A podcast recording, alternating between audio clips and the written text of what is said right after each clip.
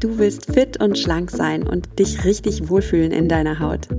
Herzlich willkommen beim Achtsam Schlank Podcast. Mein Name ist Nuria Pape Hoffmann. Ich bin Ernährungsberaterin, Achtsamkeitstrainerin und Coach und ich zeige dir hier, wie du mit Achtsamkeit und einfachen Schlankgewohnheiten dein Wohlfühlgewicht erreichen kannst. Also, fühl dich wieder richtig wohl in deiner Haut und zwar ganz ohne Diätstress und Kalorienzählen. In diesem Sinne, genieß dein Essen, vertrau deinem Körper, sei achtsam mit dir.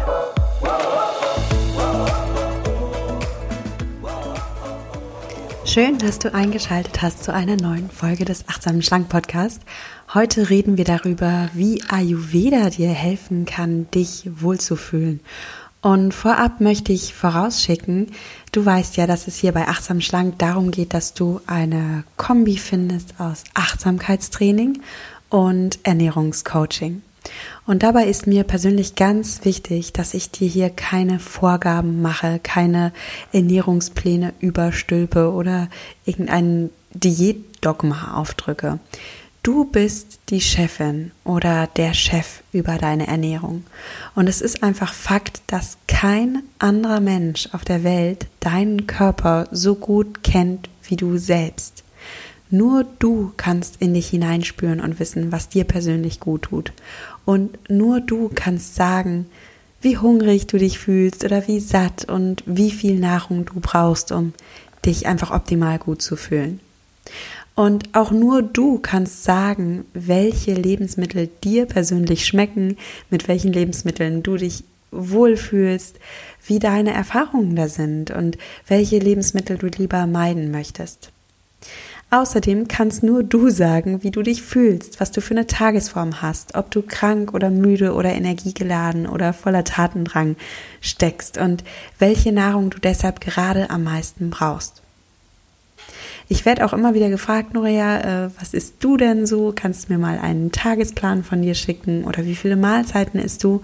Und ich möchte da gar nicht so gerne drauf antworten, beziehungsweise ich tue es dann auch nicht so konkret, denn was ich esse, wie viel ich esse, das hat nichts mit dir zu tun. Mein Lifestyle kann ein komplett anderer sein als deiner. Ich weiß nicht, wie viel Sport du machst, ob du stillst, ob du gerade krank bist, wie auch immer dein Leben aussieht. Und das ist doch so entscheidend. Also man kann nicht einfach meine Ernährung nehmen und einfach kopieren und dir aufdrücken. Das ist überhaupt nicht Sinn der Sache hier in diesem Podcast. Ich möchte dich vielmehr hier dazu inspirieren, dass du dich frei machst von diesen Ernährungsexperten und dass du deine ganz eigene Wohlfühlernährung entdeckst. Also eine Ernährung, die zu dir passt. Okay, heißt das jetzt, dass du ab sofort alle Ernährungsratgeber in die Mülltonne wirfst und die Ohren verschließt, wenn Ernährungsexperten Tipps geben? Nein, natürlich nicht. Wenn du dich für gesunde und wohltuende Ernährung interessierst, dann hör dir ruhig an, was andere Menschen zu sagen haben, was andere Menschen für Erfahrungen gemacht haben. Und dann wägst du für dich ab. Du schaust, welche Tipps passen zu dir und zu deinem Leben. Welche Ernährungsweisen oder Rezepte inspirieren dich? Was passt einfach zu dir? Was tut dir gut? Und dann wählst du aus, was zu dir passt, wie bei einem Buffet, bei dem du dir auch nur deine Lieblingsspeisen auswählst und es dir komplett egal sein kann, was der Herr am Nachbartisch ist. Und genau so entdeckst du peu à peu deine ganz persönliche Wohlfühlernährung. Dabei bist du komplett frei von Ernährungsdogmen oder Essregeln oder Verboten, denn davon halte ich einfach nichts und das weißt du ja jetzt. Und damit du das machen kannst, damit du dir wie von einem Buffet einfach das Beste herauspicken kannst, habe ich dir heute einen ganz besonders inspirierenden Gast eingeladen. Und zwar ist das Dana Schwand. Dana Schwand ist Expertin für Ayurveda. Sie ist Online-Coach für Ayurveda. Also sie macht wirklich Kurse, wo man lernt, äh, sich ayurvedisch zu ernähren. Sie ist außerdem Podcasterin vom Podcast Da ist Gold drin und sie hat schon zwei Bücher zum Thema Ayurveda veröffentlicht. Einmal ihr Buch dein Neuanfang mit Ayurveda, wie du deinen Stoffwechsel optimierst und dich wieder ins Gleichgewicht bringst. Und jetzt seit Januar 2020 ganz neu gibt es auch ein Kochbuch von ihr zum Thema Ayurveda. Was ich besonders sympathisch an Dana finde, ist, dass sie vollkommen undogmatisch ist. Ja, klar, sie hat ihre Ayurveda-Regeln. Sie ist einfach Ayurveda-Expertin. Aber ja, sie macht das Ganze mit so einem sympathischen Augenzwinkern, mit einer ganz besonderen Lockerheit und gleichzeitig mit jeder Menge Tiefgang. Und das wirst du in dem Gespräch gleich selbst merken, dass die Frau wirklich Tiefgang hat und sich über ganz interessante philosophische Themen fast schon Gedanken macht. Also es geht um viel mehr als um Ernährung bei Ayurveda. Aber hör jetzt selbst das Interview und lass dich inspirieren. Viel Spaß dabei. Hallo liebe Dana, herzlich willkommen im Achtsamen Schlank Podcast. Vielen Dank, ich freue mich total da zu sein. Ich freue mich auch sehr. Pass auf, Dana, du bist ja nicht nur Online-Coach äh, Online -Coach für Ayurveda, wie ich schon im Intro gesagt habe, du bist auch noch Podcasterin, du bist mehrfache Buchautorin und wer dich kennt, wer deinen Podcast kennt, der hört auch, du sprühst nur so vor Energie. Mhm. Sag mir mal, was ist dein Geheimnis und hat vielleicht Ayurveda was mit deinem Geheimnis für so viel Energie zu tun? Nein, überhaupt nicht. ähm, ja, na klar, Ayurveda spielt auf jeden Fall einen riesengroßen großen Teil daran natürlich. Wobei ich immer trotzdem sage, und das klingt vielleicht ein bisschen ernüchternd, aber ich ähm, finde, Ayurveda ist auch nur in Anführungsstrichen ein Tool, genauso wie auch Yoga oder Meditation, nur ein Tool, um mehr zu mir zu finden, was, glaube ich, der Kern ist, um, ähm, um viel Energie zu haben oder auch in seiner, ich weiß nicht, ich nenne das immer in seiner Lebendigkeit zu sein oder einfach auch so eine Mischung aus in sich zu ruhen und inspiriert zu sein über das Leben, weil ähm, natürlich äh, und das ist ja unter anderem das, was wir unseren ganzen Teilnehmern und Hörern und so weiter mitgeben und Lesern, ähm, halte ich es für unfassbar wichtig, in einem physiologischen Gleichgewicht zu sein. Ich meine, wir sind nicht umsonst äh, in diesem Leben, in diesem Körper. Der hat also irgendwie schon auch was mit uns zu tun. Deswegen günstig ist, wenn es dem gut geht, weil, keine Ahnung, wenn ich einen Blähbauch habe oder krank bin oder mich unwohl fühle in meiner Haut, dann deckelt das halt meine Energie. Ne? Deswegen hat das definitiv schon eine Komponente. Aber ich würde trotzdem immer sagen, dass der Kopf die Steuerungszentrale ist also wenn ich sehr stark gefangen bin in meinen Glaubenssätzen und Überzeugungen und alten Identitäten, dann ähm, begrenze ich damit definitiv auch meine Energie. Und ich bin einfach lange schon auf so einem Weg, diesen ganzen Quatsch, den wir uns alle irgendwann mal angeeignet haben, nach und nach abzuschälen und weit entfernt davon angekommen zu sein. ist ja so ein bisschen das Problem, je, je äh, je mehr man lernt, desto mehr kriegt man mit, was man alles noch nicht geschnallt hat. Ja, ähm, ja. Aber auf jeden Fall würde ich sagen, das Geheimnis. Das heißt, irgendwie wirklich zu gucken, was der Quatsch, der nicht funktioniert auf einer mental-emotionalen Ebene und dann auch natürlich mich physiologisch ins Gleichgewicht zu bringen mit Ayurveda. Genau, also Körper ist wichtig, aber also das körperliche Wohlbefinden ist wichtig, aber eben auch, dass wir lernen, unsere Gedanken zu meistern, unsere Gefühle zu meistern. Erklär doch mal für die Leute, die jetzt gar nicht wissen, was Ayurveda ist. Was ist denn Ayurveda? Ist es anscheinend mehr als eine Ernährungsweise? Ja, definitiv. Ähm, also man sagt, also frei übersetzt bedeutet das Wort Ayurveda die Lehre des langen, glücklichen Lebens. Jetzt mal, also ganz frei übersetzt. Ähm, und Ernährung oder auf der physiologischen Ebene geschaut, ist halt Stoffwechsel oder ein Stoffwechsel im Gleichgewicht die Grundlage für einen gesunden Körper. Und da spielt Ernährung natürlich mit rein.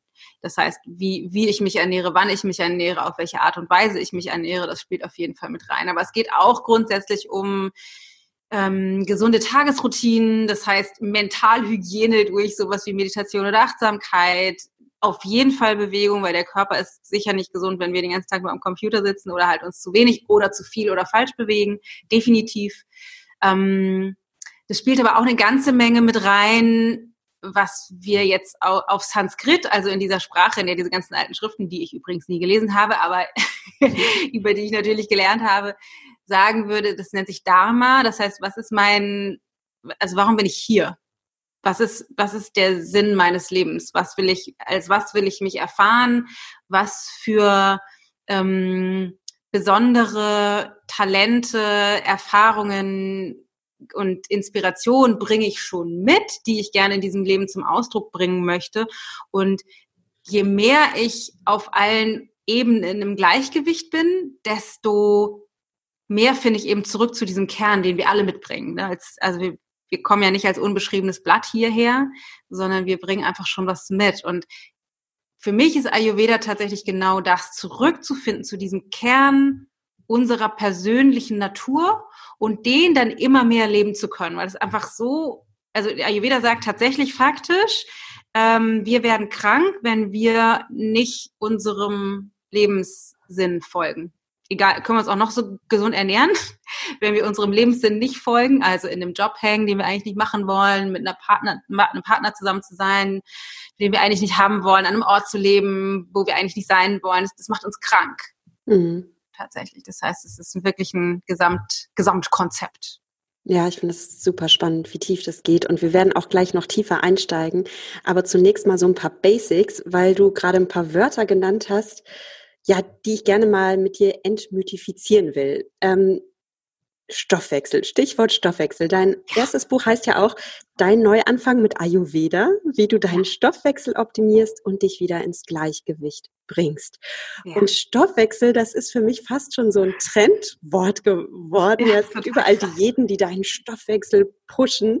Letztlich ist ja der Stoffwechsel nichts anderes als dass unser, dass wir chemische Stoffe in unserem Körper zuführen, sei das jetzt Sauerstoff, seien das chemische Stoffe, die aus der Nahrung kommen und unser Körper die abbaut, umbaut, daraus Energie gewinnt oder Körpersubstanz aufbaut. Wie kann ich denn jetzt diesen Stoffwechsel optimieren? Ähm, das ist eine total gute Frage und ich bin da total bei dir. Ich habe irgendwann mal ähm, ich weiß nicht, ich glaube, ich war auf der Suche nach einem Titel für ein Webinar und ich habe irgendwie Stoffwechsel gegoogelt und war total geschockt. Das ist, das waren alles Abnehmen. Die, die, wie du gerade sagtest, Diäten und also so die besten Trends und Tipps und so, da dachte ich so, oh Gott, krass, ach so, das ist das, was die meisten Menschen mit Stoffwechsel assoziieren, weil für mich ist Stoffwechsel ein total ayurvedisches Wort, also sozusagen aus der ayurvedischen Perspektive geschaut. Und es ist genau wie du sagst, also das, was reinkommt in den Körper, verstoffwechseln zu etwas, dass der Körper sozusagen die, die alle, alles, was er daraus braucht, aufnehmen kann und alles, was er daraus nicht braucht, wieder rauszuschleudern. Das ist ja ganz simpel. Und im Ayurveda sagen wir, das ist der Kern dessen, was unsere Gesundheit bereit oder zumindest auf physiologischer Ebene ist der Stoffwechsel die Grundlage unserer Gesundheit. Es wird gesagt, es gibt unterschiedliche Stoffwechseltypen, also nicht jeder Stoffwechsel funktioniert gleich. Einige haben einen schnellen Stoffwechsel, einige haben einen wechselhaften Stoffwechsel und einige haben einen sehr trägen Stoffwechsel. Und dann gibt es alle Stufen von Grau sozusagen zwischendrin. Und das hat eine bestimmte Konsequenz. Und zwar eben nicht nur auf der, auf der Ebene des, ich nenne das immer primären Verdauungskanals. Das heißt, das, ne, es kommt was im Mund rein, geht durch die Speiseröhre und so weiter, Magen, Darm und dann kommt der Rest sozusagen unten wieder raus, sondern eben auf einer, auf einer, auch einer energetischen Ebene, auf einer zellulären Ebene, wo ja auch der, der Stoffwechsel tatsächlich passiert. Das heißt, wir haben einfach in unserem, in unserem Körper bestimmte Voraussetzungen, wie unser System funktioniert. Was brauche ich individuell heute zu diesem Zeitpunkt am Tag, in dieser Jahreszeit, in meinem Lebensabschnitt an Nahrung, Nahrungsmitteln, an Input, an Ruhephasen, um eben optimal aus der Nahrung das zu bekommen, was mein Körper jetzt gerade braucht. Das ist sozusagen der Kern. Und diese, es gibt ja ganz wahnsinnig viele Empfehlungen, Diäten und so weiter, die ähm, oder Ernährungsphilosophien, die immer sagen, das ist richtig und das ist falsch. Oder das müsstest du machen und das müsstest du lieber unterlassen. Oder das sind die guten Nahrungsmittel und das sind die schlechten Nahrungsmittel. Und im Ayurveda sagen wir eben nicht, du bist, was du isst, du musst einfach viel Salat essen, dann bist du gesund, sondern du bist das, was du verstoffwechselst. Also du kannst noch so tolle Sachen zu dir nehmen, biologisch, hochwertig, Gemüse, was auch immer, wenn du das nicht verstoffwechselt bekommst, weil dein Stoffwechsel gestört ist oder nicht im Gleichgewicht oder das, was du zu dir nimmst, nicht zu deinem individuellen Stoffwechsel passt, dann kannst du da drauf pupsen, dann bringt es nichts, noch so tolle Sachen reinzutun, weil es kommt eben nicht an in deinem Körper. Deswegen gucken wir immer genau, was ist eigentlich der, mein Stoffwechsel? Wie funktioniert mein Körper zu diesem aktuellen Zeitpunkt? Und welche Ernährung müsste ich deswegen mir zuführen? Also was tut mir gut und was tut mir nicht so gut, damit ich mich immer mehr ins Gleichgewicht bringe oder eben nicht aus dem Gleichgewicht raus katapultiere. Und man würde ja oft denken, oder das, was klassisch ist, ne, keine Ahnung, das ist kein Zucker, kein Alkohol, ganz im Trend, kein Gluten, am besten vegan, äh, was ist da, ne? Äh, wenig Kohlenhydrate sind ja sozusagen die aktuellen Schlagworte und Ayurveda sieht das tatsächlich anders, weil ähm, da, es gibt schon Überschneidungen, also ähm, Weizen oder das eine glutenhaltiges Getreide ist jetzt nicht per se schlecht, ganz im Gegenteil. Allerdings würde man jetzt da an der Stelle zum Beispiel sagen, dass, das Weizen ist nicht das Problem. Das Problem ist die Art und Weise, wann wir das essen und wie wir das essen und wer das isst. Also weil Weizen oder das Gluten in dem Weizen ist einfach für unseren Körper an sich etwas, was schwer zu verdauen ist. So wie übrigens Rohkost auch. Also jeder Salat ist für unseren Körper auch schwer zu verdauen. Das ist an sich nicht schlecht. Nur muss ich gucken, wann und auf welche Art und Weise hat mein Körper die Kapazität, um das eben zu verdauen, weil sonst kann mir das Gluten oder das Weizen, das schwerverdauliche, genauso wie der Salat eben Schlechtes tun, anstelle von Gutes zu bringen. Und so kann ich gucken, dass ich eben vielleicht nicht einen riesengroßen Teller Salat zum Abendessen esse, sondern eher einen kleineren Salat zu, als Beilage zum Mittag weil es mir besser tut. Oder wenn ich halt unbedingt Bock habe auf Weizennudeln, dann esse ich die eben auch nicht abends, sondern ich esse die vielleicht mittags, weil ich da mehr Kraft habe und kombiniere die vielleicht nicht mit Sahnesoße, sondern eher mit Gemüse, weil die, das eine Kombination ist, die für meinen Stoffwechsel besser funktioniert. Das heißt, ähm, dieses ganze Klassifizieren von Nahrungsmitteln, das ist richtig und das ist falsch, das ist gut und das ist schlecht, fällt weg, weil es wirklich, um zurückzukommen zum Stoffwechsel, darum geht zu gucken, wie, wie funktioniert mein Stoffwechsel und was bedeutet das bezogen auf meine Nahrungsmittelauswahl? Ja, da bin ich absolut bei dir. Was, was ja dahinter steckt, ist wirklich die Achtsamkeit auch für den eigenen Körper mal wieder zu aktivieren und mal in mich hineinzufühlen, wie vertrage ich dann bestimmte äh, Nahrungsmittel, ja? Kohlenhydrate zum Beispiel sind per se nicht böse. Wie vertrage ich denn Kohlenhydrate? Brauche ich vielleicht sogar ein paar mehr Kohlenhydrate als andere äh, Typen? Also ich persönlich habe mir zum Beispiel auch sehr lange Kohlenhydrate verboten ja. und habe dann festgestellt, dass es mir viel besser geht, wenn ich mir doch Kohlenhydrate erlaube. Ja, ich brauche die ja. und ähm, also ne, auch immer äh, auf meinen Körper achtend, wann brauche ich die, äh, welche Kohlenhydrate tun mir gut und wie kann ich dann auch mehr Leistung bringen. Also das finde ich ganz spannend, mal in den eigenen Körper hineinzuhören und sich mal von Ernährungsdogmen frei zu machen. Ja. War wichtig. Ja. Ähm, du hast es schon so ein bisschen äh, anklingen lassen. Es gibt ja im Ayurveda die verschiedenen Typen. Mhm. Und äh, den Vata-Typ, den Pita-Typ und, na, hilf mir weiter. Kappa. Kaffa. Kaffa, mhm. genau.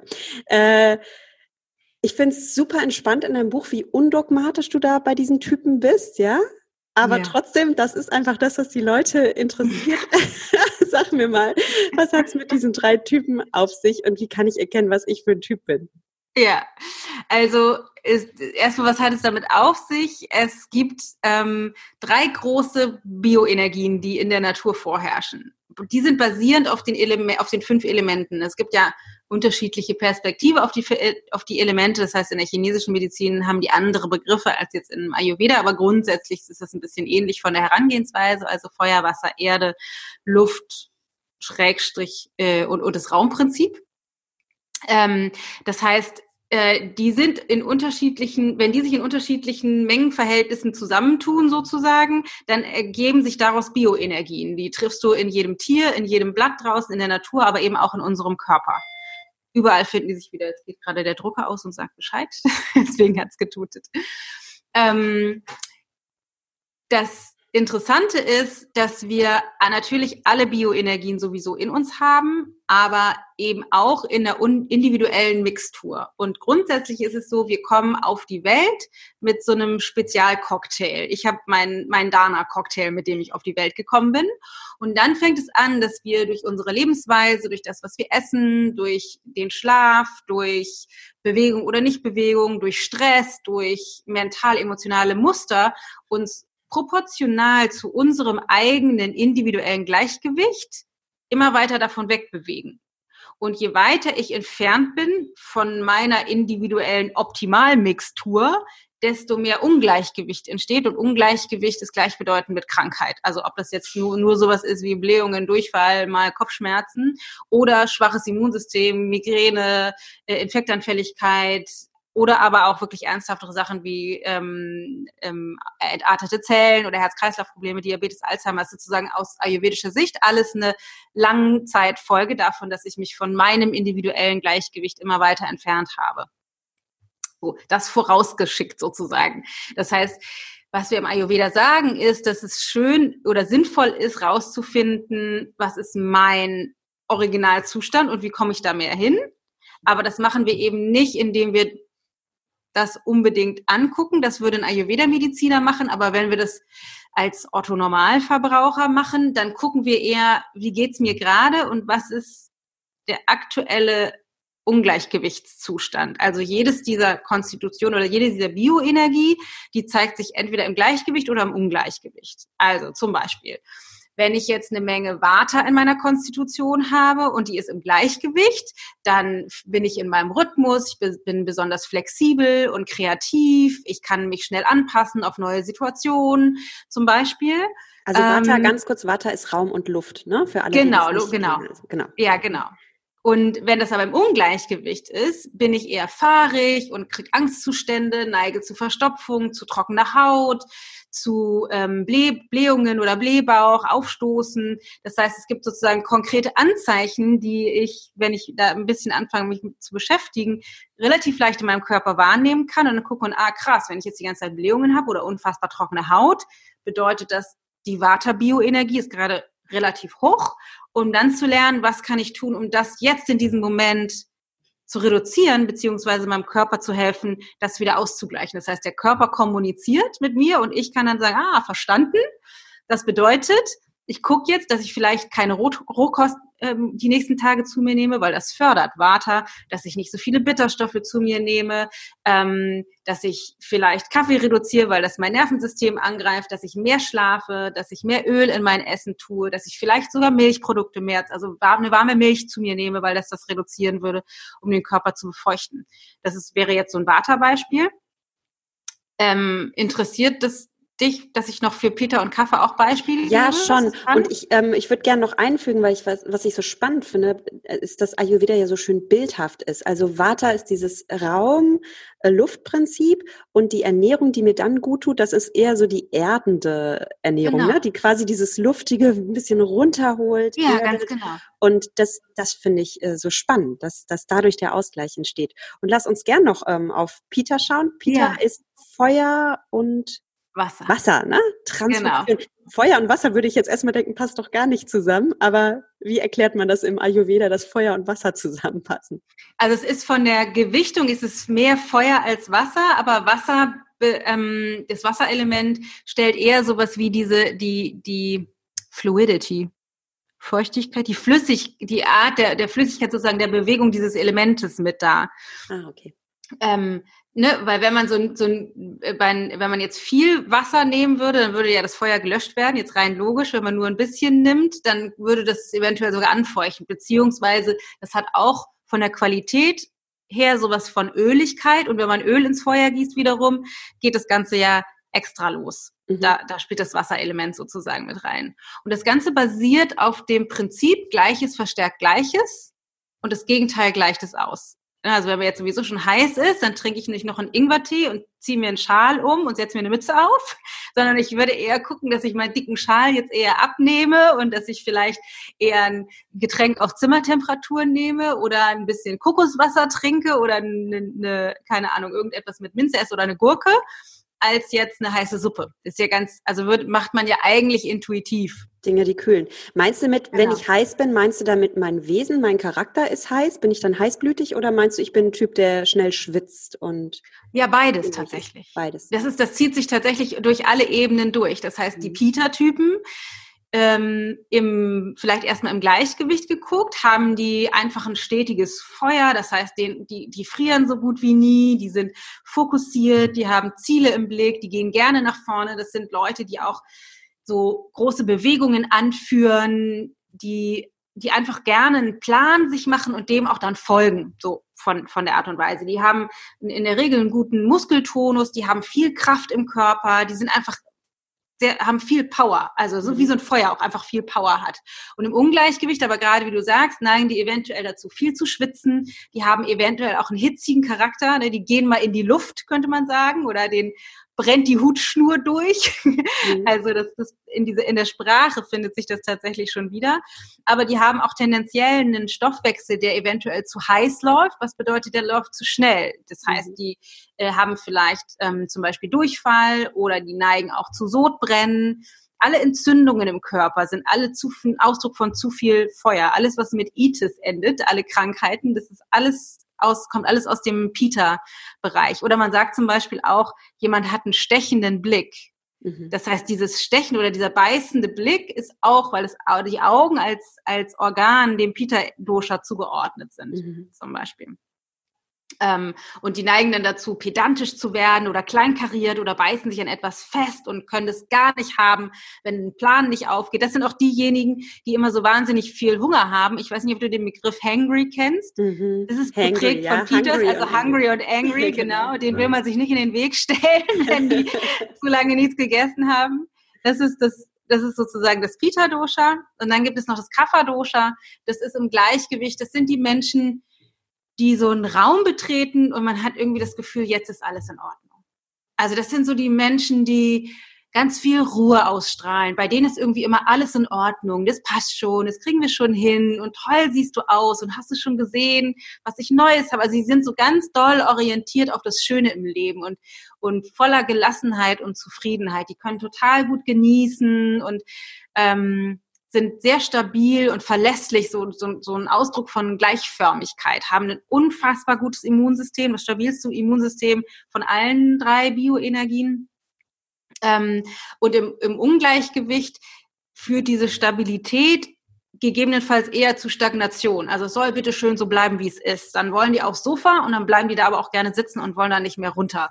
Den mental-emotionalen neigen die dann eher zu sowas wie Depression. Also auch da ist irgendwie so ein, geht es, wird es irgendwie schwer, ne, so, so, eine, so eine Trägheit. Ähm, das sind diejenigen, die dazu am, am schnellsten neigen zuzunehmen, weil der Stoffwechsel sehr langsam ist. Also alles wird dann zu langsam, die werden insgesamt zu schwer und ähm, eher so ein bisschen festgefahren.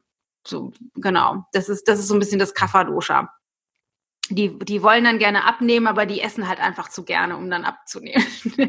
dann können die sich das irgendwie nicht versagen. Und diese drei Bioenergien, die hat jeder von uns. es kann gut sein, dass die, dass die Hörer sich jetzt in allen drei Kategorien irgendwie wiedergefunden haben. Meistens ist es schon so, dass wir eins dominant haben und vielleicht ein zweites noch dabei.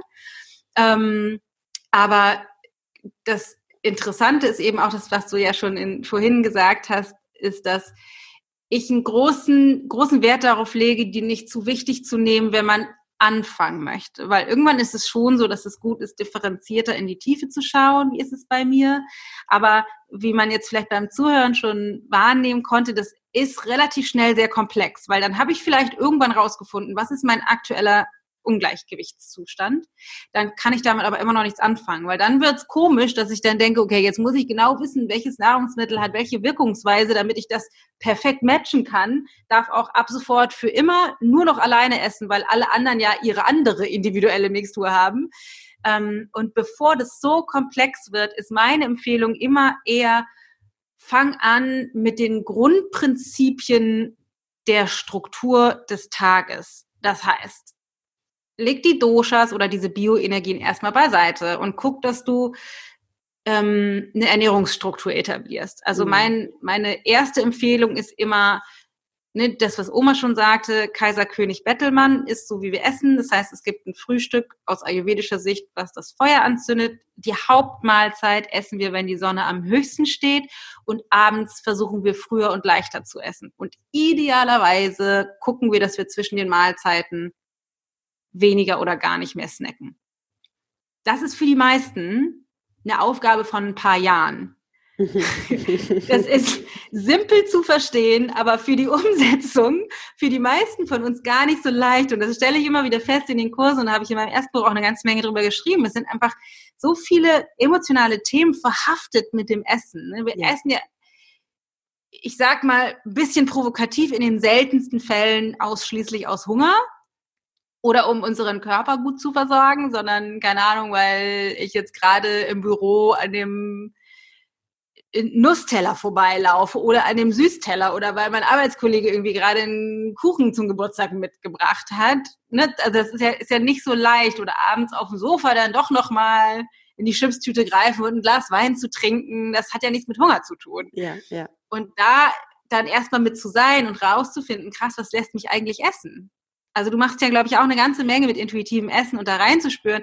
Das ist eben ein großer Teil davon. Und ich empfehle immer, fang erstmal mit dieser Struktur an, weil erst wenn diese Struktur da ist, dann wird dir bewusster oder der, der, der, wie kann man das sagen, der Sensor, um nach innen zu spüren, wird sensibler so dass ich anfangen kann, wenn ich dann tiefer reingehen möchte in was ist mein Verdauungstyp, was ist mein Stoffwechseltyp oder mein Dosha, dann habe ich einen inneren Seismographen, den ich zusätzlich fragen kann und es wird nicht alles nur über die Logik gesteuert von, ah, ich muss das Dosha und dann muss ich das essen, das darf ich nicht essen, sondern es kommt dann eher aus uns innen heraus. Ja, es ist so lustig. Du hast gerade wirklich mit deinen Worten meine Frage, die ich noch hatte, für dich formuliert. Ich sehe es ganz genauso wie du. Also wir essen ganz oft aus emotionalen Gründen. Ich erlebe das auch ganz häufig bei meinen Coaches und da fehlt es nicht an noch mehr Ernährungswissen. Also wir wissen nee. alle schon wahnsinnig viel über Ernährung. Das Problem ist, eher die Umsetzung. Also wie schaffe ich das, was ich alles weiß, dann auch umzusetzen, gerade weil es eben eine riesen Herausforderung ist in dieser Welt, in der wir leben, wo überall Essreiz auf uns einprasseln, ja. der Kuchen vor der Nase, da wieder die Gelegenheit zu naschen, da dann bei mir zu bleiben und zu sagen, stopp, ich ich, ich brauche das gerade gar nicht, ich habe gerade gar keinen körperlichen Hunger, was, was ist denn hier gerade mein Bedürfnis? Ist mein Bedürfnis, ja. dass ich einfach mitessen will oder ist mein Bedürfnis, ja. dass ich gerade irgendwie einfach Lust habe, meine Lust zu befriedigen? Was, was, welches Bedürfnis steckt da eigentlich dahinter? Und wie kann ich auch mal wieder lernen, Nein zu sagen? Also so ein selbstmitfühlendes Nein, ein Nein der Selbstfürsorge. Ne? Also wenn ja. ich das schaffe, ja, dann bin ich. Oder auch auf der anderen Seite mir mal zu erlauben, das Ja bewusst zu wählen und dann zu genießen. Ganz Weil genau. das Problem ist ja, ne, das, was die meisten von uns dann machen, ist, oh, ich sollte, will eigentlich ja nicht, aber ich krieg's irgendwie nicht hinein zu sagen, ess das dann und quäle mich mit schlechtem Gewissen. Oh ja, oh ja. ja. Genau. Darum, du sprachst auch gerade intuitives Essen an. Da, da bin ich nicht so ganz bei den intuitiven Essern, die sagen, ist nur aus Hunger. Nee, also wir sind halt einfach ja, auch nee. Geselligkeitswesen, wir sind auch emotionale Wesen. Und darum ja. ist mir einfach die Achtsamkeit lieber. Sei mal achtsam für den Grund, warum du essen willst. Und dann spür mal in dich rein, brauche ich das? Brauche ich es nicht? und dann triff eine bewusste Entscheidung, eine Entscheidung für dich. Und wenn du dich entscheidest, den Kuchen zu essen, dann genieß ihn auch genau. wie eine Diva, mach den größten Luxus daraus und fühl dich wohl damit und nicht dieses krampfige. Du sagst in deinem Buch immer, werd nicht komisch und das ja. finde ich auch so wichtig, weil ähm, ja, Ayurveda basiert schon auf einem gewissen Regelwerk, nenne ich es jetzt mal, aber wenn wir in so ein krasses Schwarz-Weiß-Denken hineinfallen, in so ein Mindset von ich darf das, ich darf das nicht, dann bringen wir einen Krampf in die Ernährung, die da überhaupt nichts verloren hat. Also Ernährung darf nicht so ein Krampf sein. Das, das, das ist ja, ja. definitiv. Ich werde immer wieder gefragt, machst du das immer? Also isst du immer nach Ayurveda? Und da muss ich immer lachen, weil ich denke, was weil ich mir vorstellen kann, was diejenigen, die mich fragen, damit meinen. Die denken, Ayurveda bedeutet, ich esse eigentlich den ganzen Tag nur Gemüse und gekocht und immer frisch und mit 120.000 indischen Gewürzen. Ähm, dazu müsste ich Nein sagen, aber antworten muss ich trotzdem mit Ja, weil Ayurveda eben ohne Dogmen ist. Also ich war jetzt gerade zum Beispiel mit meinem Mann Mittagessen in einem Restaurant, wo es leider, was wir nicht wussten, kein Mittagessen gab, sondern zu, so früh wie wir essen wollten, sondern nur noch nur die Frühstückskarte. Das heißt, wir haben jetzt gerade, was ich tatsächlich nicht so oft mache, aber wir haben so ein klassisches Brötchenfrühstück zu Mittag gehabt. Es geht in meinem Bauch mir natürlich jetzt anders, als wenn ich irgendwie mein selbstgekochtes anderes Zeug hätte. Aber auch das gehört für mich zum Ayurveda dazu. Das war total lecker. Das war, also war ganz liebevoll zubereitet und köstlich und eine super tolle Ausnahme. Es war auch Mittag, das heißt, meine Verdauung, ich finde das jetzt nicht gigantisch, aber die kann das schon auch haben. Und dann ist das für mich eben auch Ayurveda. Mhm. Das heißt, ja, ich ernähre mich streng ayurvedisch, weil es eben keine Ausnahmen gibt. Ja, ganz genau. Äh, nee, genau. keine, keine, keine Nicht-Ausnahmen. Andersrum. Genau, weil, weil alles sein darf und alles seine genau, Berechtigung genau, hat. Ja. Ist lustig. Ich, äh, zum Beispiel bei mir ist es mit dem achtsamen Essen so. Ich esse ja auch nicht jeden Bissen ganz achtsam und bewusst und kaue ihn 30 ja. Mal am Tag. Sonst könnte ich dieses Interview gerade nicht mit dir machen. Dann würde ich immer noch beim Mittagessen sitzen. Also ich habe aber ein Bewusstsein dafür, ähm, dass mir genussvolles, langsam Essen gut tut. Ja, manchmal darf es aber auch mal ein bisschen schneller gehen und dann ja. spüre ich da aber trotzdem in meinen Körper hinein und merke, wie ich das gerade vertrage, was mir gut tut und gönne mir dann trotzdem auch wieder die Zeit, bei der nächsten Mahlzeit auch mal wieder ein bisschen mehr auf mich zu achten. Also es ist jetzt nicht so, dass wir abgeschieden leben in einem indischen ja. Kloster und uns nur, ja, in Anführungsstrichen vorbildlich ernähren. Aber ja. sag doch mal, was bedeutet denn achtsames Essen für dich? Also es hat tatsächlich eine ganze Menge zu, mit dem zu tun, was du gerade sagtest. Das Tempo, also die Langsamkeit ähm, die ich tatsächlich gar nicht einfach finde. Also als jemand mit viel Water und viel Pita, also viel Luft und Raum auf der einen Seite und auf der anderen Seite Feuer, ist Tempo schon etwas, was mich ich, inspiriert, sage ich mal. Also ich mhm. bin ten, tendenziell eher schnell, ähm, auf einer Ebene zumindest. Das heißt, das Tempo zu drosseln und wirklich bewusst zu genießen, ist für mich immer noch eine der größten Herausforderungen und doch so wichtig. Und äh, ich trainiere das halt jeden Tag, wirklich bewusst zu genießen und langsam zu essen. Das ist für mich wahnsinnig wichtig. Und im Ayurveda gibt es da eine ganze Menge Dinge tatsächlich ähm, bezogen auf das Wie des Essens, was für mich Achtsamkeit mit dem Essen bedeutet. Das heißt, ähm, es gibt diesen, gibt ein bisschen fiesen Spruch, ähm, und zwar, wenn du im Stehen isst, schaut dir der Tod über die Schulter. Also, ähm, und zwar ein bisschen, ganz bisschen äh, exaggerated, aber äh, die, ähm, da der Stoffwechsel unter anderem gesteuert wird durch unseren Verstand oder unser Nervensystem und wir davon ausgehen, dass der Stoffwechsel die Grundlage für unsere Gesundheit ist, ist die Gesundheit nicht mehr da, ist am Ende des Tages tot würde man sagen müssen, wenn unser Nervensystem eher im Stress ist, eher mit anderen Dingen beschäftigt ist, wie im Stehen, hat das zur Folge, dass der Stoffwechsel nicht optimal funktioniert. Weil eben ähm, in dem Teil des Nervensystems, wo wir eher gestresst sind, also im sympathischen Nervensystem, ist der Stoffwechsel eben nicht aktiv, sondern der wird stillgelegt. Da mhm. sind wir eher darauf aus, vor dem Säbelzahntiger wegzurennen. Und da wäre das uncool, wenn der Körper sagt, ich habe jetzt aber gerade keine Energie dafür, ich muss mal erst meinen Darm, mich um meinen Darm kümmern. Ähm, deswegen ist das für mich eine ganz große Komponente, tatsächlich immer mehr zu trainieren, bewusst zu essen, mir auch wirklich bewusst zu machen, was nehme ich da zu mir, wie jetzt gerade eben äh, Brötchen mit Avocado oder äh, Hummus zu essen, und das dann zu wirklich zu schmecken, was bedeutet das, ne? Was ist das für eine Textur, mir auch bewusst zu machen, also das läuft bei mir auf einer subtilen Ebene ab, aber was was für Qualitäten nehme ich zu mir? Also das Humus ist halt eher zusammenziehend, was ganz gut ist, weil das gleicht dann die Feuchtigkeit aus, die vielleicht mit dem Weizen dazukommt. Also wirklich auf mit unterschiedlichsten Sinnen das Essen zu empfangen. Mhm. Und wenn man es jetzt auch noch eine, eine, eine Ecke weiter spinnt, bedeutet für mich die Achtsamkeit nicht nur beim Essen, sondern rund um das Thema Ernährung eben auch das Ganze in die Perspektive zu setzen. Was ist die Alternative?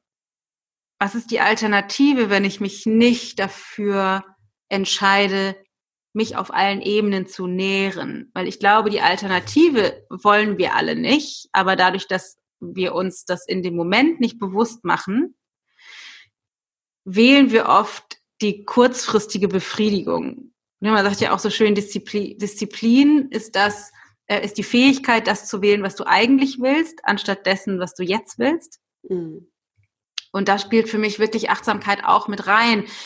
Weil in den Kursen zum Beispiel ne, haben wir oft die Themen, ja, es ist aber schwierig, ich will eigentlich früher zu Abend essen, aber ich komme erst um 19 Uhr von der Arbeit und mein Mann kommt erst um 20 Uhr und ich will ja auch mit dem zusammen essen, deswegen geht das nicht. Mhm. Ich so, ja, ich kann es total verstehen, das ist eine blöde Situation, Aber wenn man das mal auf die Waagschale legt und da die Achtsamkeit eben mit reinbringt, was ist denn die Konsequenz, wenn du das über die nächsten 20, 30 Jahre nicht tust für deine Gesundheit? Willst du diese Konsequenz wirklich tragen? Oder willst du achtsam mit dir und deiner Gesundheit sein und dann die unbequemen Kommunikation oder unbequemen Gespräche mit deinem Mann in Kauf nehmen oder eine, eine mittel- oder langfristige Perspektive entwickeln, wie das gehen kann, dass du zum Beispiel früher und leichter das ist, was dir gut tut. Ich, ne, das ist irgendwie, ist schwer, unfassbar schwer, weil das ungewünschte Ergebnis so weit in der Zukunft liegt, aber das hat für mich eben auch was mit Achtsamkeit zu tun. Mhm. Ja, genau, genau.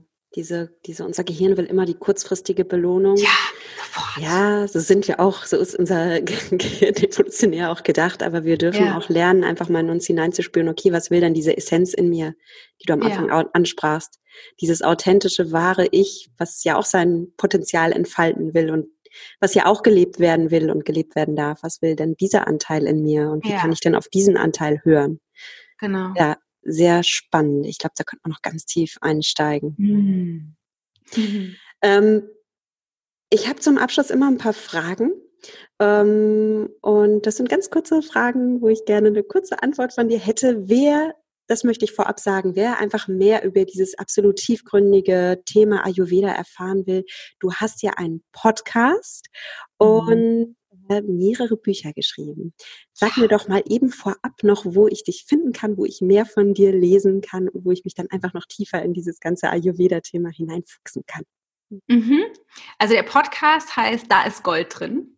Äh, so ein bisschen abgeleitet aus unserem Unternehmensnamen. Ich habe das Unternehmen mit meinem Mann zusammen. Das heißt, der, das, das Unternehmen heißt Ich Gold, weil es eben um diese Essenz geht, um den Kern. Das heißt, man findet uns auf ichgold.de oder auf Instagram dana.ichgold. Wir haben für die Ayurveda-Fans eine große ähm, Online-Community auf Facebook, Ayurveda und Live-Design-Gruppe und natürlich die beiden Bücher, die ich habe. Das heißt, das erste, was du vorhin schon gesagt hast, dein Neuanfang mit Ayurveda, wo es wirklich um das globale Wissen geht, wie funktioniert das alles und für diejenigen, die gerne super schnell einsteigen möchten in der Küche, gibt es das neue, ähm, gerade erschienene Kochbuch Easy Ayurveda dein Neuanfang in vier Schritten in der Küche. Sehr schön. Vier Schritte, warum vier Schritte? Weil meine Idee war, ich möchte, also wenn ich schon ein Kochbuch mache, ich wollte eigentlich kein Kochbuch machen, aber alle wollten so gerne, dass ich ein Kochbuch mache und er ist auch noch ein Verlag auf mich zugekommen. Da ich gesagt, na gut, dann soll ich wohl eins machen. ähm, dann war es mir wichtig, dass es wirklich dieser Philosophie folgt. Das muss unfassbar schnell gehen und einfach sein. Und die Einstiegshürde bei neuen Dingen ist immer Komplexität. Wenn das zu schwierig erscheint, zu viele Dinge dabei da, da drin enthalten sind, die ich nicht kenne, entweder an Arbeitsschritten oder an Zutaten, dann ist die Einstiegshürde zu hoch. Es braucht zu viel Energie, um mich da rein zu motivieren, was Neues auszuprobieren. Deswegen haben wir so wenig Zutaten verwendet, wie es geht und jedes Gericht, wirklich jedes Gericht in maximal vier vier Schritte runtergebrochen. Oh. Also man braucht alles maximal vier Schritte. Sehr schön. Bleibt dann mehr Zeit zum Essen und Genießen. Genau. Apropos alles, was äh, komplex ist, schreckt erstmal ab. Ähm, vielleicht können wir noch einen Mythos widerlegen, bevor ich zu den Abschlussfragen komme. Ähm, viele denken ja bei Ayurveda, das ist jetzt indische Küche. Ist aber ja. gar nicht unbedingt so, ne, Dana? Nee, überhaupt nicht. Also das, das liegt daran, dass es natürlich aus Indien kommt. Das heißt, weil man lokal, regional, saisonal kocht, ist es natürlich dann von Indien aus indisch gewesen. Aber es geht eben ne, regional, saisonal, bedeutet eben auch, dass ich halt die Petersilie nutze, die bei mir im Garten wächst oder den Dill und ähm, die klassische Kartoffel hier in Deutschland. Das ist alles total fein. Man kann genau das nehmen, was hier vor der Tür wächst. Und ja, es gibt einfach ein paar Gewürze, ne, die aber jetzt mittlerweile hier auch fast schon Klassiker sind, sowas wie ein Kurkuma oder ein Ingwer, ähm, die jetzt nicht in jedes Gewicht um Gottes Gericht mit rein müssen, aber die halt schon bestimmt einfach tolle Wirkungsweisen haben, so die würde ich jetzt nicht missen wollen. Aber wir haben bei uns auch sowas wie zweierlei veganes Rührei drin. Wir haben Bananenbrot drin. Also wir haben eine Avocado-Schokoladencreme da drin. Das hat überhaupt nichts mit indischer Küche zu tun. Auch ne, klassisches Kitscheri, so indische Geschichten, aber auch ein Blumenkohl-Kartoffel-Eintopf und so. Super. Klingt super lecker. Okay, ja. cool. Dana, die Abschlussfragen. Wofür bist du denn dankbar? Oh, ich bin gerade aktuell super dankbar dafür, dass ich in Indien oder durch diese Indienreise, die ich gerade am Ende letzten Jahres gemacht habe, eine unfassbar neue Tiefenentspannung entdeckt habe. Ich bin so entspannt, wie ich glaube, seit, weiß ich nicht, 30 Jahren nicht mehr. Das, da bin ich äh, super dankbar für. Das ist die Grundlage für, ich sage immer, die neue Dana, für alles, was jetzt auf einer ganz neuen, entspannteren Ebene kommen wird. Oh, was hast du denn gelernt, was dich so entspannt hat? Kannst du da was mit uns teilen? Ja, total gerne. Also es ist natürlich eine ewig lange Geschichte, aber wenn man das in kurz äh, versuchen wollte, wäre es wahrscheinlich sowas wie, ähm, wir müssen uns immer wieder in regelmäßigen Abständen erfahren, unabhängig von allem, was um uns herum ist unabhängig von den Rollen, die ich gewählt habe, in meinem Leben einzunehmen. Unabhängig davon, dass ich Ehefrau bin, beste Freundin bin, Mama bin, Unternehmerin bin, Kollegin bin. Das sind alles wundervolle Rollen, die ich liebe und alle gewählt habe und doch es sehr leicht ist, von meinen alten Glaubenssätzen sich so ranzukleben an diese Rollen, die mich auf einer subtilen Ebene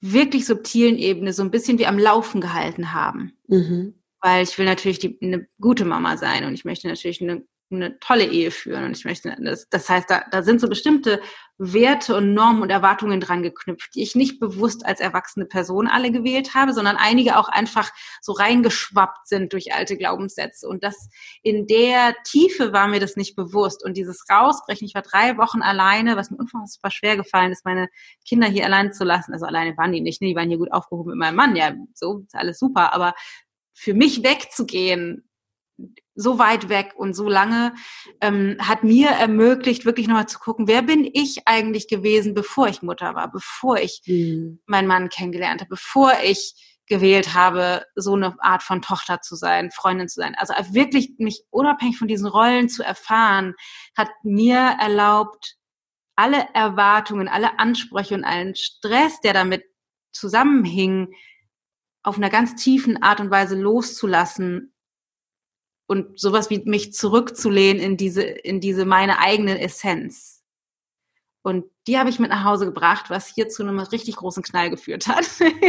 Natürlich, weil ich bin als ein Puzzlestück gefahren aus dem Puzzle, was wir hier haben und habe mein Puzzleteil da drüben verändert und bin dann wiedergekommen, da passte das irgendwie nicht mehr. Das heißt, wir haben jetzt die letzten Wochen nach Indien dazu genutzt, um uns gemeinsam alle neu auszurichten, was aber für alle Beteiligten, also es war trubelig war, aber wirklich auch für alle gemeinsam zu einer, zu einer neuen, viel mehr Nähe und Verbundenheit und viel mehr Integrität für jeden mit sich selber geführt hat. Ja. Ganz, ganz kurz ist es nicht geworden, aber in der Essenz ist es das tatsächlich. Die Fähigkeit, einfach wirklich nochmal neu zu erfahren, wer bin ich ohne all das andere. Ich finde die Geschichte total spannend. Danke, dass du die geteilt hast mit uns, weil ähm, ich kann da so viel mitempfinden, wenn du das erzählst. Und ich glaube, das können auch viele Hörer und Hörerinnen. Wenn ich mir das jetzt vorstelle, drei Wochen wegzugehen, da springt direkt in mir der innere Kritiker an und ja. sagt, das kannst du doch nicht machen. Ja. Du hast doch kleine Kinder.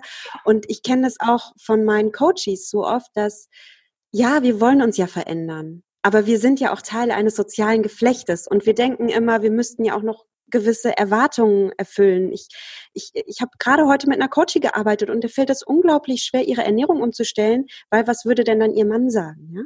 Also ähm, der Mann ist ja auch mit am Tisch und der will seine ja. gewohnte Ernährung wie immer.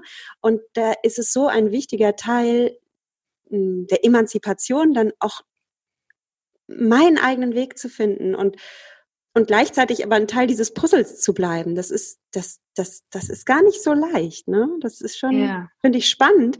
Und deine Geschichte endet aber mit einem Art Happy End. Darum danke für das Teilen, ja. dass du einfach als neues Puzzleteil kamst und im Endeffekt bist du jetzt das authentischere Puzzlestück Ja, sozusagen. Das, was mehr in seiner Kraft ist. Und du willst ja auch geliebt werden für die Person, die du bist. Du willst ja nicht geliebt werden für irgendeine Rolle, die du erfüllst, sondern du willst ja, ja als die Dana geliebt werden, die wirklich in dir steckt. Und das macht dann eigentlich Beziehungen noch viel authentischer und echter. Also es tut genau. ein bisschen weh, da ist auch Reibung.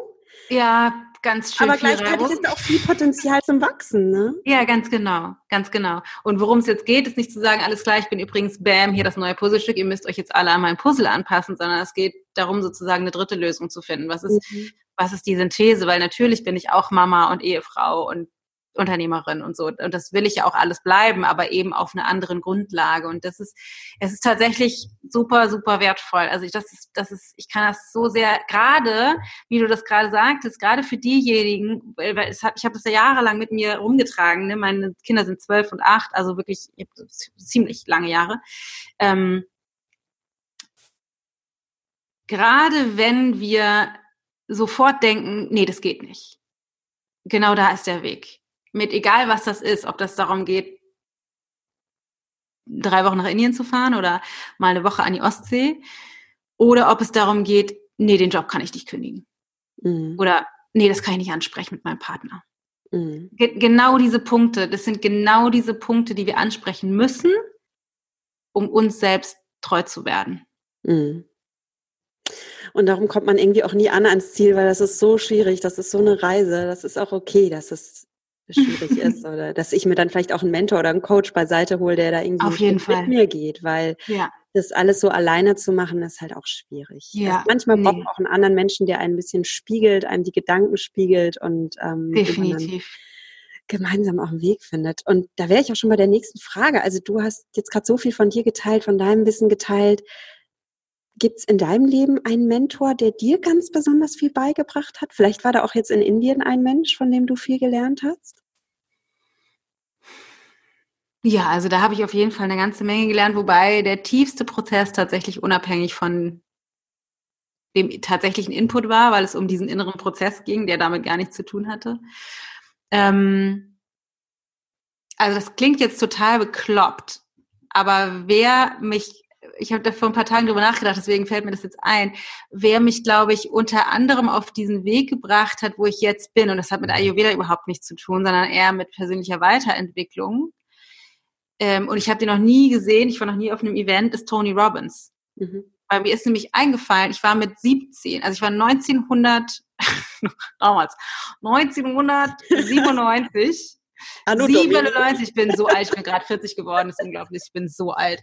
1997 mit 17 war ich ähm, für ein Jahr in Australien und damals hatte ich einen äh, Walkman, hieß es damals noch, einen portablen Kassettenrekorder für alle, die, die das nicht mehr kennen.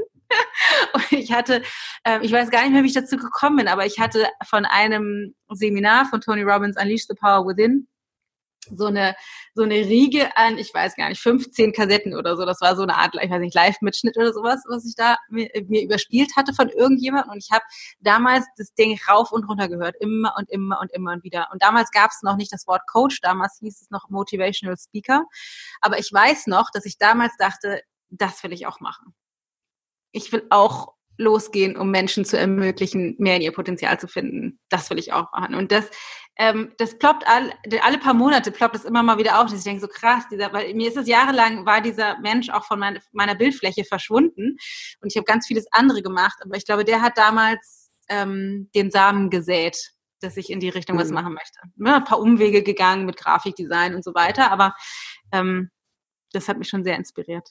Das ist so cool, dass, dass die Mentoren, die müssen ja gar nicht unbedingt in unserem Leben echt Person sein. Können sie? Sind sie auch? Bin ich sicher, hast ja. du auch in deinem Leben, aber das ist so cool. Ne? Ja. Man kann auch ja. diesen Podcast hören. Ähm, ja, ich habe gerade eine amerikanische Coach, die mich un ungemein inspiriert. Das ist der Hammer. Die hat mich auch noch nie gesehen und ich sie nicht. Ne? Aber man ja. trotzdem, also das finde ich auch ganz toll. Gibt es ein äh, Lebensmotto, das du hast? Viele.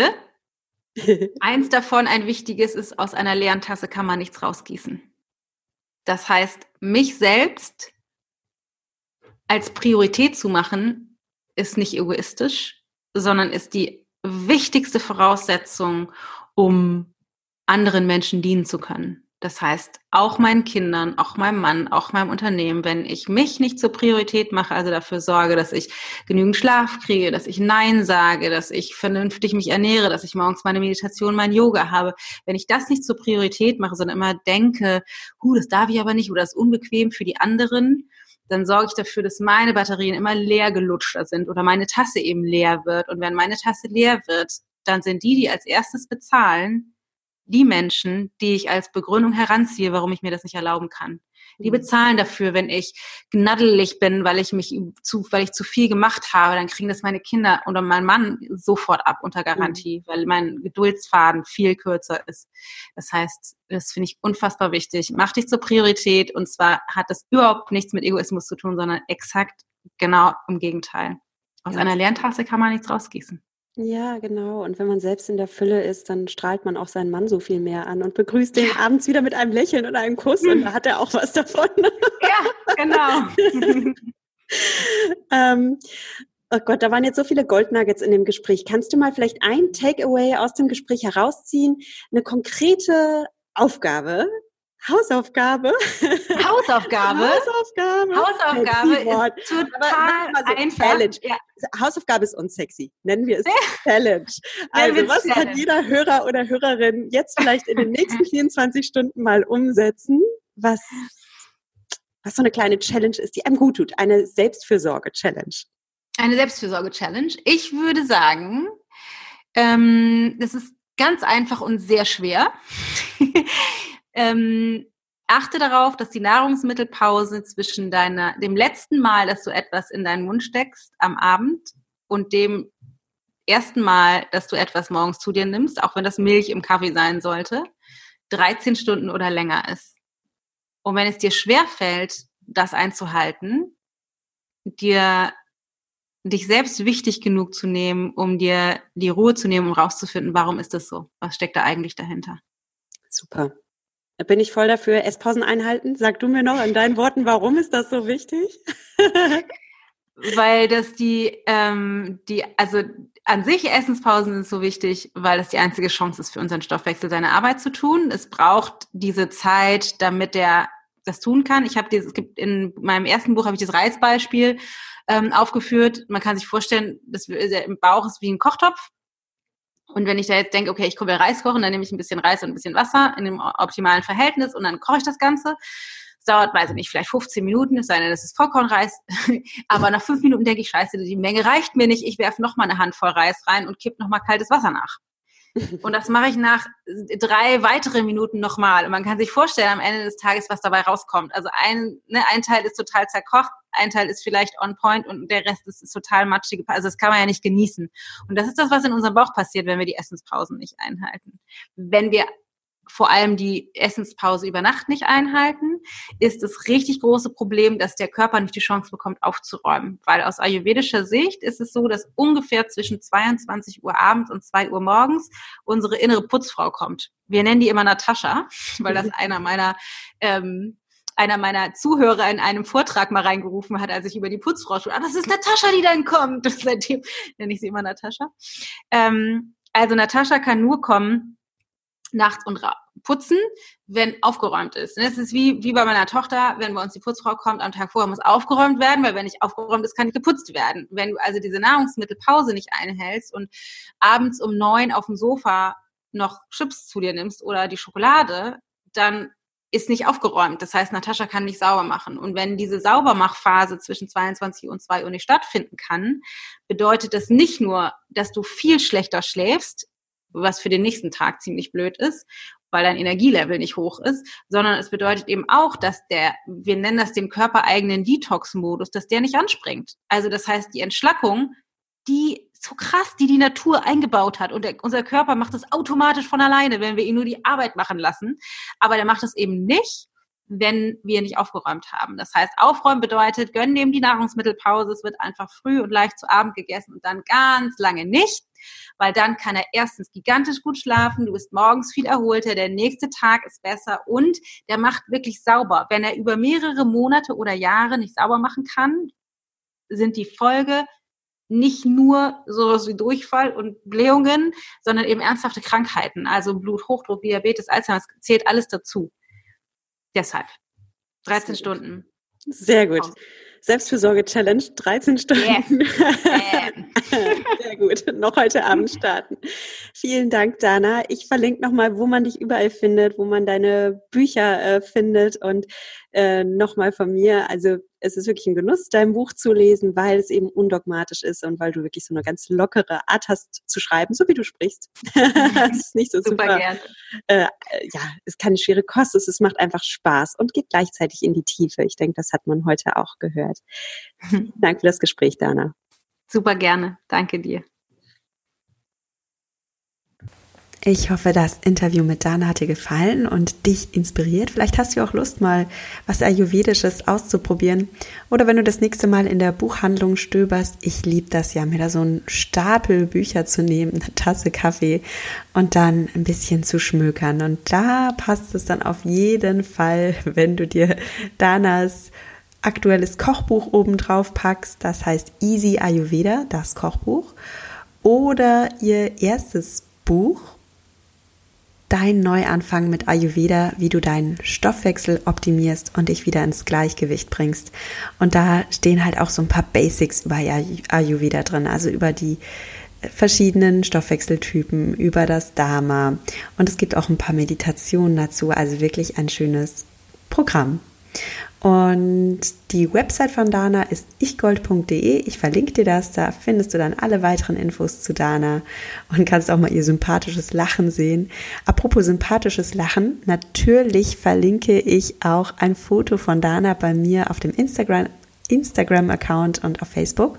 Und du findest mich bei Instagram unter nuria.achtsamschlank und bei Facebook findest du mich unter Nuria Pape Achtsam abnehmen ohne Diät. Ich freue mich dort auf Instagram oder Facebook auch sehr über dein Feedback zur heutigen Folge.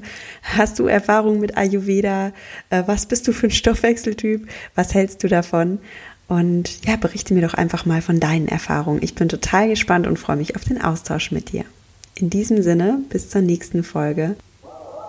Genieß dein Essen, vertraue deinem Körper, sei achtsam mit dir. Deine Luria.